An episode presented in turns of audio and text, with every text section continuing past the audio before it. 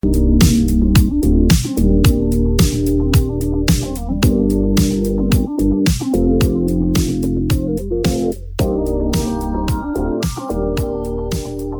gente, tudo certo? Hoje é dia de Fala Rematia e eu quero iniciar com uma boa notícia. A partir de hoje, em mais dois episódios, a gente vai falar sobre o autoconhecimento com a roda da vida. Se você tem dificuldade de traçar metas, saber o que realmente quer e compreender seus sentimentos, essa série de três episódios vai ajudar você. Autoconhecimento com a roda da vida começa no episódio de hoje, explicando o que é essa ferramenta e falando sobre as primeiras áreas. Então, olha só, gente, a ferramenta da roda da vida foi a primeira ferramenta de desenvolvimento é, pessoal com autoconhecimento conhecimento que eu tive acesso. E o que, que é legal dessa ferramenta? Que cada vez que a gente for fazer, o resultado é diferente, porque é basicamente um espelhamento da situação atual. É uma ferramenta que faz a gente olhar para mais áreas da vida, porque geralmente a gente tem um foco bem, bem grande assim, é trabalho, família e dinheiro. Mas nem sempre só isso é o que completa as nossas vidas. Vocês concordam comigo? É, eu acredito que a roda da vida ela é uma ferramenta de espelhamento da realidade e que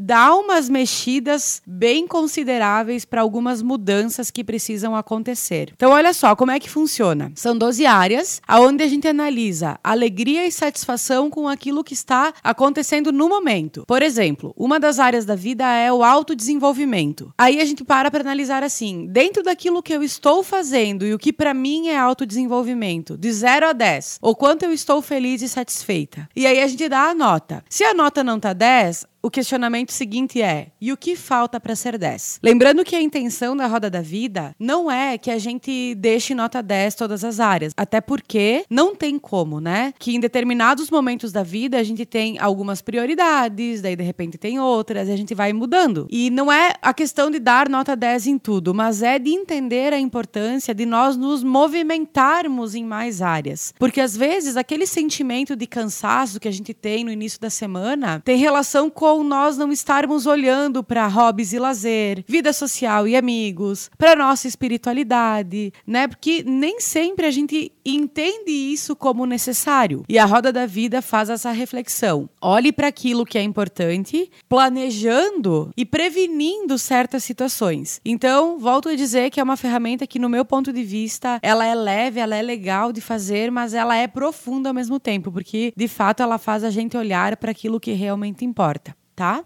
O Vitalitá Cabelo e Estética é parceiro do Fala Rematia. Ser cliente do Vitalitá Cabelo e Estética é sinônimo de satisfação. Profissionais incríveis, produtos de qualidade, inovações constantes e tudo sempre sendo preparado para uma experiência positiva. Quem é cliente Vitalitá não vê o dia da sua hora chegar. Elas cuidam de você dos pés à cabeça. Nós amamos e indicamos sempre. Siga o Vitalitá também no Instagram, arroba Vitalitá Cabelo e estética. Se você quiser receber a Roda da Vida, me chama no Instagram, re_matia, que com muito prazer eu irei enviar ela para vocês fazerem então depois desses nossos três episódios ou a partir do momento que você se sentir confortável de realizar essa ferramenta. Então hoje a gente vai começar falando sobre algumas áreas que são importantes a gente parar e observar. Porque como eu falei para vocês, é, é extremamente cultural nós estarmos focados somente em duas ou três áreas, que é trabalho, família e dinheiro. Só só que a nossa vida é muito mais do que trabalhar,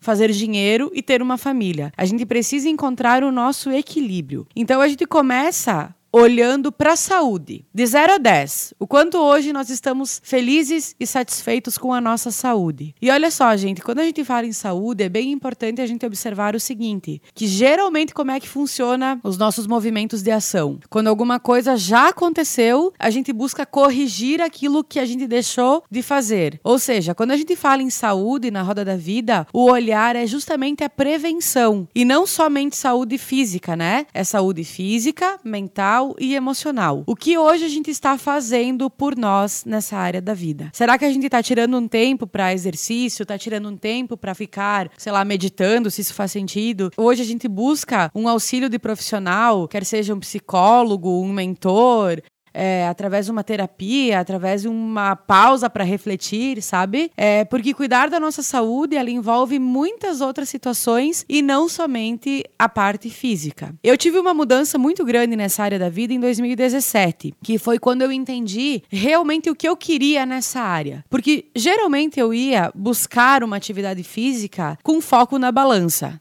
né? Quem nunca fez isso que atire a primeira pedra. Só que o meu foco nesse momento, né, naquele momento ele estava errado. Por quê? Porque outras coisas precisavam ser melhoradas para que o resultado na balança viesse de fato. Só que além disso, era o meu olhar equivocado para a saúde, porque o dígito na balança não significa ser ou não uma pessoa saudável. Então foi lá em 2017, no mês de julho, que a minha percepção sobre a saúde mudou. Toda vez que eu pensava, ah, hoje não vou na academia, eu também pensava, tá, mas é a minha saúde que está em risco né? É por ela que eu quero fazer esse exercício. E aí as coisas começaram a melhorar e, consequentemente, a disciplina e a determinação vieram como consequência. Então, o ponto de reflexão de hoje é: o que eu estou fazendo pela minha saúde física, mental e emocional? Outra área da vida extremamente importante e que, na minha percepção, está relacionada também com a saúde, mas é uma outra visão que a gente vai trazer agora, tem relação com o nosso autodesenvolvimento desenvolvimento ou desenvolvimento intelectual. Esses dias eu estava lendo uma, uma reportagem que eu achei bem interessante, que dizia que no mundo que a gente vive hoje, as pessoas elas estão muito superficiais. O que, que significa isso, né? A gente acha que entende de um assunto é assistindo um vídeo de um minuto, ouvindo um podcast de 10 minutos, é, vendo um stories de 30 segundos, e a gente acaba sabendo pouco sobre muita coisa. Quando a gente fala de autodesenvolvimento, pessoal, é entender entender de fato o que eu preciso mergulhar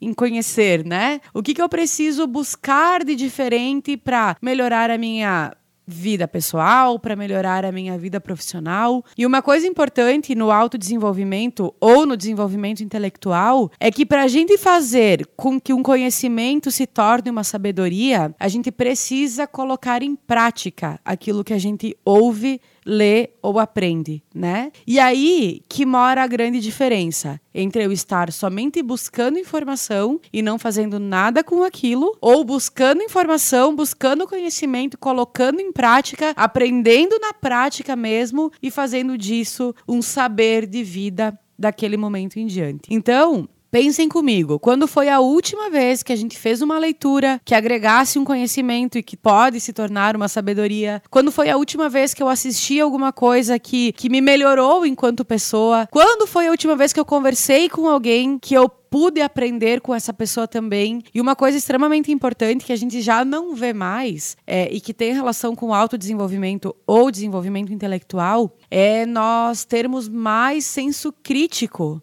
é, com relação às coisas que acontecem, né? E de que forma a gente, a gente constrói o nosso senso crítico? É dando a oportunidade, é nos dando a oportunidade de conhecer outros pontos de vista. Só que geralmente o que acontece? A gente está num mundo totalmente intolerante, onde ninguém atura a opinião contrária de alguém. Então, quando a gente desenvolve o nosso intelecto através do autodesenvolvimento ou do desenvolvimento intelectual, nós, consequentemente, ganhamos de presente o desenvolvimento do senso crítico, onde a gente consegue também ouvir a opinião do outro sem agredir ele verbalmente ou mentalmente, tá bom? E a outra área da vida que a gente vai falar no episódio de hoje tem relação com o nosso equilíbrio emocional. Cada vez mais o equilíbrio emocional ou a inteligência emocional farão parte do nosso dia a dia. E o que, que significa isso? É a capacidade da gente reconhecer as nossas emoções e controlar as nossas emoções e também reconhecendo o que a gente sente, olhando para o outro e vendo no outro o que o outro está sentindo também. Então é a nossa capacidade de autoconsciência e de consciência social, ou seja, eu entender o que acontece na minha vida, mas eu compreender também, sem julgamento, com empatia e com respeito, o que a outra pessoa está sentindo. Quando a gente fala de equilíbrio emocional, é um fator determinante para que a gente tenha relacionamentos profissionais e pessoais saudáveis, desenvolvimento pessoal e profissional de forma produtiva e saudável também. Porque a inteligência emocional ela gera na gente quatro principais aspectos: a autoconsciência, que é a nossa capacidade de entender o que a gente está sentindo, o autocontrole, que é compreendendo aquilo que a gente está sentindo, né? Entender o que a gente vai fazer com esse sentimento. A consciência social, que é quando eu paro para entender o, o que aquela emoção pode causar na vida das outras pessoas. E a necessidade de aprender constantemente sobre quem a gente é. Então, quando a gente fala de inteligência emocional ou equilíbrio emocional, esses quatro eixos eles se fazem presentes para que a gente consiga ter uma vida mais equilibrada, olhando também para essa área da vida. Formas de desenvolver o, o